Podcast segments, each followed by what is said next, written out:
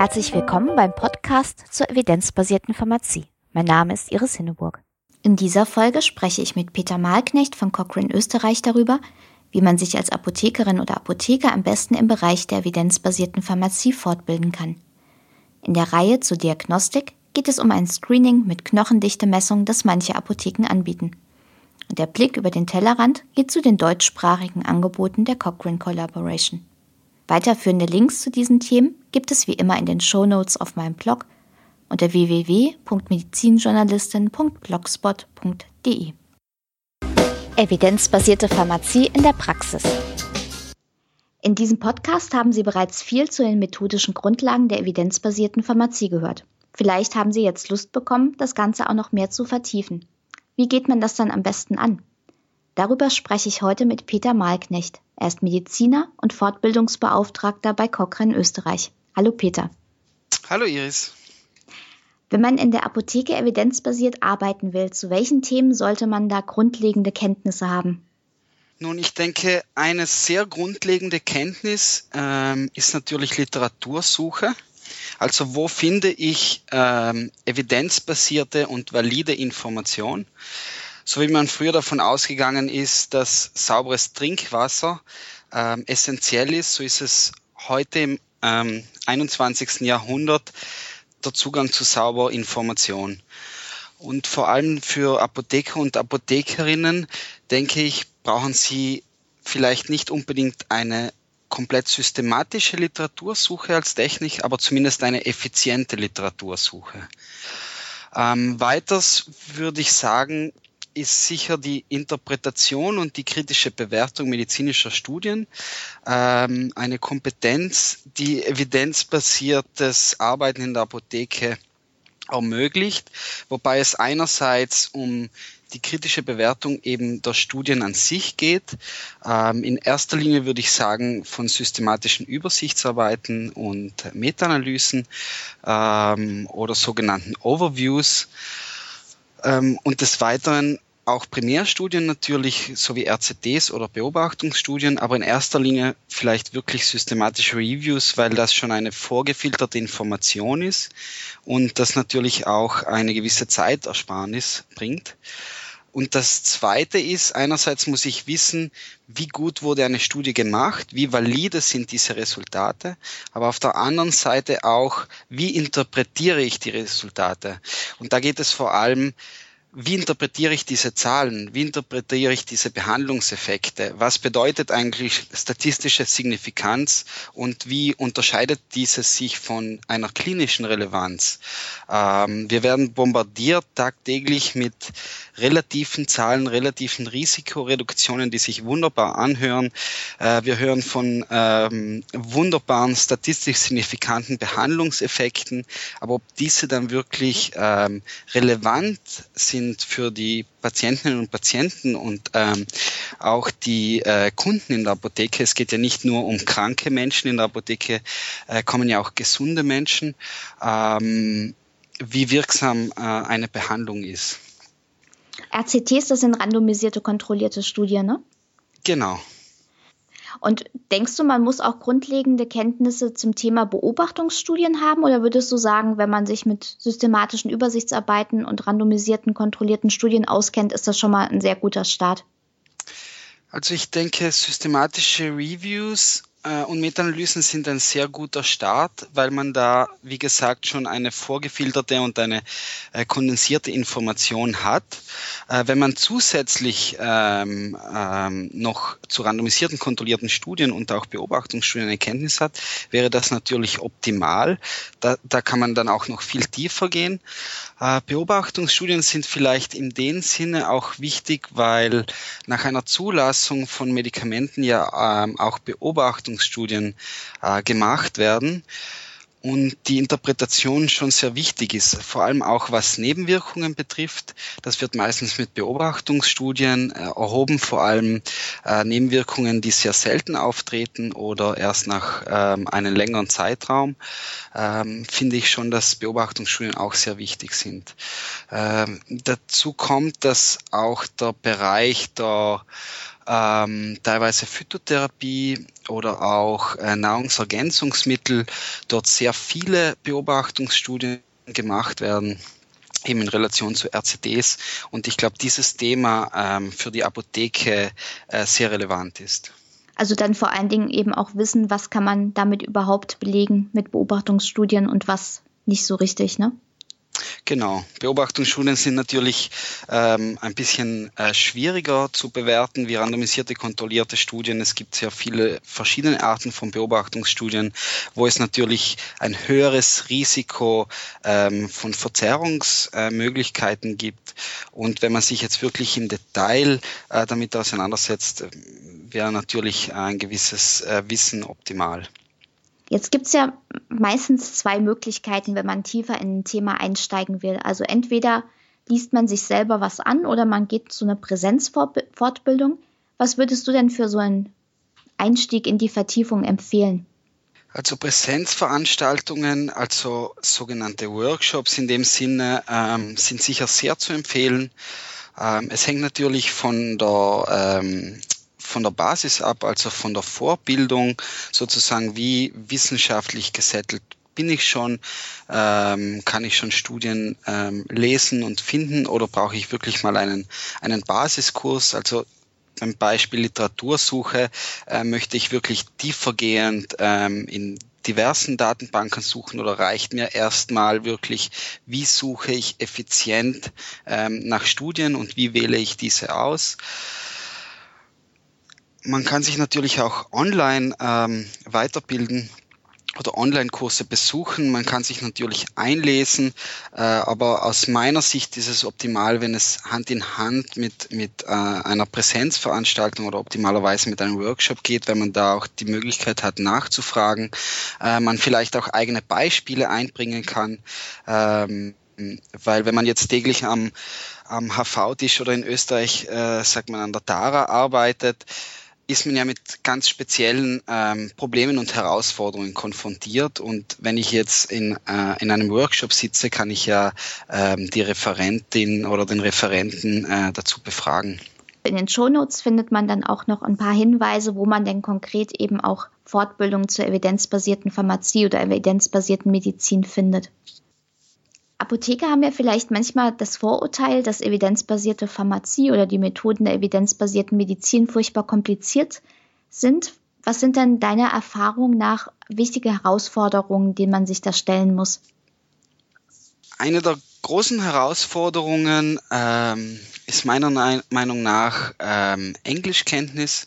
Das heißt, wenn ich äh, nicht so in, in Englisch bewandert bin und mich schwer tue, englische Texte zu lesen und dementsprechend auch englische Studien, die ja den Großteil darstellen, dann kann das für mich als Lernender schon eine große Herausforderung sein. Auf der anderen Seite muss man sagen, wenn man immer wieder Studien liest und das wissenschaftliche Englisch ist ja ein relativ einfaches, äh, kommt man relativ schnell rein. Was ich hier immer empfehle oder auch was ich äh, Teilnehmern in, in meinen Workshops mitgebe, sind ganz einfache Tipps, wo ich einfach sage, es gibt Online-Wörterbücher, es gibt auch Wörterbücher, wo man ganze Sätze reinschreiben kann. Ähm, man kann die Begriffe googeln. Äh, es gibt äh, sogenannte Lexikone, wo oft eine englische Übersetzung ist und wo auch Synonyme drinnen sind. Das heißt, wenn man sich ein gewisses Vokabular aneignet, äh, kann man ähm, diese Herausforderung, denke ich, mit der Zeit gut meistern. Eine zweite Herausforderung ähm, ist natürlich mein wissenschaftliche, meine wissenschaftlichen Grundkenntnisse. Das heißt, ähm, mein Verständnis, wie Wissenschaft funktioniert, äh, mein Verständnis dazu, wie Studien durchgeführt werden, wie, wie die Wissenschaft äh, zu Wissen kommt, äh, was valide ist und was nicht. Das sind Dinge, die man lernen kann. Und da hängt es natürlich sehr davon ab, ähm, auf welchem Level man jetzt zum Beispiel in einem Workshop sitzt, ob es jetzt ein, ein Basic-Workshop ist zum Beispiel oder ob ich jetzt in einem Workshop sitze, wo die, die Teilnehmer schon profunde Kenntnisse schon, zum Beispiel in, in äh, Statistik haben oder schon vielleicht ähm, sehr viele wissenschaftliche Studien gelesen und interpretiert haben. Was empfiehlst du denn Teilnehmern, die vielleicht so ein bisschen Angst vor Statistik haben, weil sie in der Schule nie gut in Mathe waren oder so? Das, was man zum Interpretieren jetzt von äh, Studien und von medizinischem äh, Wissen, von evidenzbasierter Medizin und Pharmazie braucht, äh, ist ein gewisses Grundverständnis. Es geht ja sehr darum, Statistiken zu interpretieren und nicht welche zu rechnen. Das heißt, wir machen zum Beispiel Workshops, wo es darum geht, Kennzahlen ähm, und Studienergebnisse zu interpretieren. Und da reicht eigentlich ein, ein wirkliches Basiskenntnis oder sozusagen reicht oft der Hausverstand aus, um das zu verstehen. Wenn ich mit Beispielen lehre, wo es relativ klar ist, worum es geht, sozusagen ein gutes Beispiel, wo es äh, um relative Risiken geht und ich danach zeigen kann, was bedeutet das als absolutes äh, Risiko, dann brauche ich eigentlich keine fortgeschrittenen Mathematik- oder Statistikkenntnisse, um äh, die Zahlen richtig zu interpretieren. Und deshalb geht es meiner Meinung nach mehr bei der Übermittlung von äh, diesen Kompetenzen oder von diesen Erarbeitung dieser Fähigkeiten äh, eben mehr um diese Interpretation von Zahlen und Statistiken. Das heißt also, man muss sich weder vor Englisch noch vor Mathe fürchten, sondern kann ganz getrost sein, dass man es wahrscheinlich doch ganz gut schaffen wird. Absolut. Äh, man sollte es einfach äh, versuchen. Man sollte vielleicht mal eine Fortbildungsveranstaltung oder einen Workshop äh, besuchen und man merkt dann sicher selber, wo sind die Punkte, wo kann ich mich noch verbessern. Ähm, ich übe dann, ich lese Studien. Am Anfang benutze ich vielleicht das Online-Wörterbuch ein bisschen mehr und dann wird es immer besser. Ich danke dir ganz herzlich für das Interview. Dankeschön evidenzbasierte Pharmazie auf den Punkt. Osteoporose, also nach der WHO-Definition eine sehr niedrige Knochendichte, gilt als Risikofaktor für Knochenbrüche. Nach der Präventionslogik scheint es daher sinnvoll, Menschen mit niedriger Knochendichte so früh wie möglich zu erkennen und zu behandeln. Damit sollen Knochenbrüche erst gar nicht auftreten können. Auf dieser Argumentationsbasis bieten Apotheken immer mal wieder im Rahmen von Aktionstagen Knochendichte-Messungen mit Ultraschall am Fersenbein an. Aber wie sinnvoll ist es eigentlich, wenn man die Kriterien der evidenzbasierten Pharmazie als Maßstab heranzieht? Die Frage lautet also, führt ein Screening mit Bestimmung der Knochendichte und eventuell anschließender Therapie bei bestimmten Menschen dazu, dass es seltener zu Knochenbrüchen kommt? Das IQWIC hat 2010 eine entsprechende Nutzenbewertung durchgeführt. Dabei war keine zuverlässige direkte Evidenz zu finden.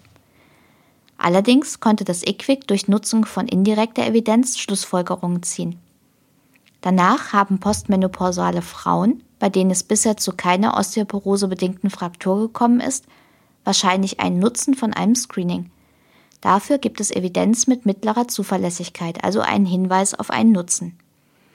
Allerdings bezieht sich diese Aussage auf Studien, in denen die Knochendichte-Messung mit zentraler DXA, also Röntgenuntersuchung, erfolgte und die Frauen wurden dann mit Bisphosphonaten behandelt. Damit bleiben für unsere Fragestellung also zwei Fragen offen. Ist die Knochendichte-Messung mit Ultraschall am Fersenbein ähnlich genau wie die DXA? Und gibt es sinnvolle therapeutische Konsequenzen, die in der Apotheke zur Verfügung stehen? Die Frage nach der diagnostischen Genauigkeit der Ultraschallverfahren hat der IQWIC-Bericht behandelt. Das Ergebnis, von den Verfahren, für die aussagekräftige Studien gefunden wurden, erreichte keins die Genauigkeit der DXA.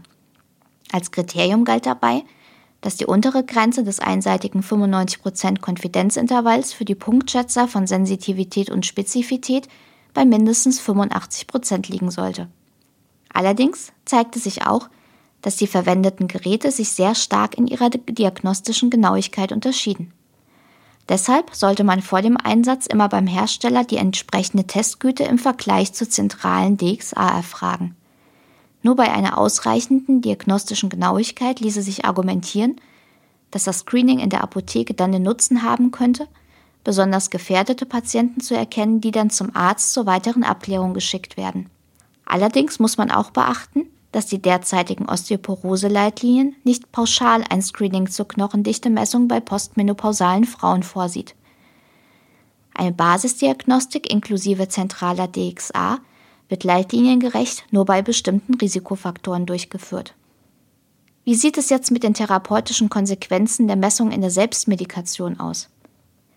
Würde die Patientin mit einer verringerten Knochendichte etwa von einer Einnahme von Vitamin D und Calcium profitieren, wie es häufig propagiert wird? Lässt sich dadurch das Risiko für Frakturen verringern? Zwei große systematische Übersichtsarbeiten haben sich mit der Frakturprävention durch Calcium und oder Vitamin D beschäftigt, mit einem sehr ernüchternden Fazit.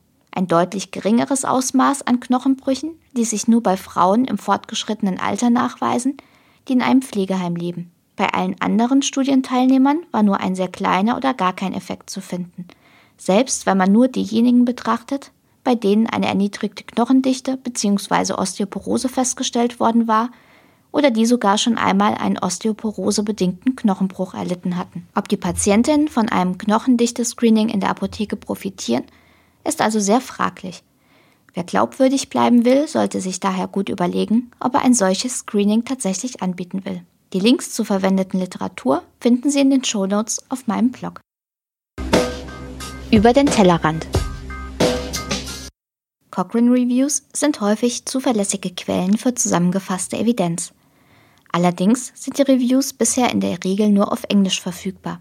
Inzwischen gibt es aber auch einige deutschsprachige Angebote der Cochrane Collaboration. Dazu gehört zum Beispiel Cochrane Compact. Auf der Webseite finden sich deutsche Übersetzungen der laienverständlichen Zusammenfassungen von Cochrane Reviews, also der Plain Language Summaries. Insgesamt sind inzwischen rund 500 deutsche Zusammenfassungen verfügbar. Darunter sind auch einige, die Mittel aus der Selbstmedikation untersuchen. Zu den analysierten Fragen gehört etwa, ob Omega-3-Fettsäuren die Progression einer altersbedingten Makuladegeneration aufhalten, welche Mittel effektiv Übelkeit in der Frühschwangerschaft lindern oder ob Echinacea zur Vorbeugung von Erkältungskrankheiten hilft. Cochrane Compact ist ein Gemeinschaftsprojekt der Cochrane-Zentren in Deutschland, Österreich und der Schweiz und ist außerdem frei zugänglich. Seit Sommer 2015 gibt es auch einen Blog der deutschsprachigen Cochrane-Zentren. Unter dem Motto Wissen, was wirkt, bloggen die Autoren über Themen in neuen Cochrane Reviews, aber auch aus der aktuellen Medienberichterstattung oder zu methodischen Fragestellungen. Das war das Magazin zur evidenzbasierten Pharmazie im Dezember. Ich hoffe, es war auch für Sie wieder etwas dabei. Vielen Dank fürs Zuhören in diesem Jahr. Der Podcast zur evidenzbasierten Pharmazie wird auch in 2016 weitergehen. Geplant habe ich wieder Themen für die methodische Fortbildung – so steigen wir im Januar tiefer in das Thema systematische Übersichtsarbeiten und Meta-Analysen ein. Zusätzlich stelle ich aber auch noch mehr evidenzbasierte Quellen für konkrete Beratungsthemen in der Apotheke vor. Sie können also gespannt sein. Bis dahin alles Gute und bleiben Sie schön kritisch. Sie hörten den Podcast Evidenzbasierte Pharmazie von Iris Hinneburg. Wenn Sie Fragen, Anmerkungen oder Kritik äußern möchten, freue ich mich über eine Nachricht an medizinjournalistin.gmx.net oder einen Kommentar auf meinem Blog unter www.medizinjournalistin.blogspot.de.